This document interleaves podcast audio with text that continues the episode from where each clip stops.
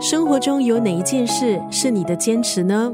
今天在九六三作家语录，立意要分享的是日本大阪旧书店行业元老级人物坂本健一的文字。坂本健一生前在大阪的黑崎町有一家开了七十年的清空书房。刚开始经营书店的时候，坂本先生从早到晚全年无休。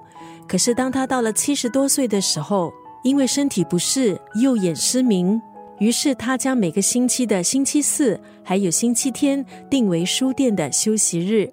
而到了休息日，他就会在店外贴上“今日休店”的海报，在海报上写下他对书本的热爱，也亲手画下他对人生的种种感慨。日子久了，坂本先生一张张手绘海报就成了一道独特的风景。买不起书的年轻人，没上过学的中年人，大名鼎鼎的文学家，都喜欢光顾坂本先生的书店。经营书店七十多年，坂本先生生前最大的愿望就是让好书和对的人相遇。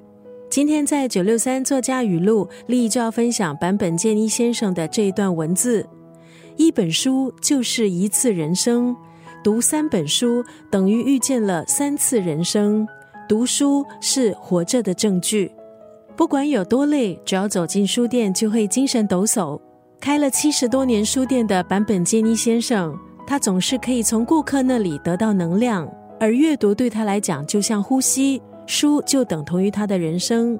一直读书、学习、受教，直到生命的终结，是坂本健一先生的愿望。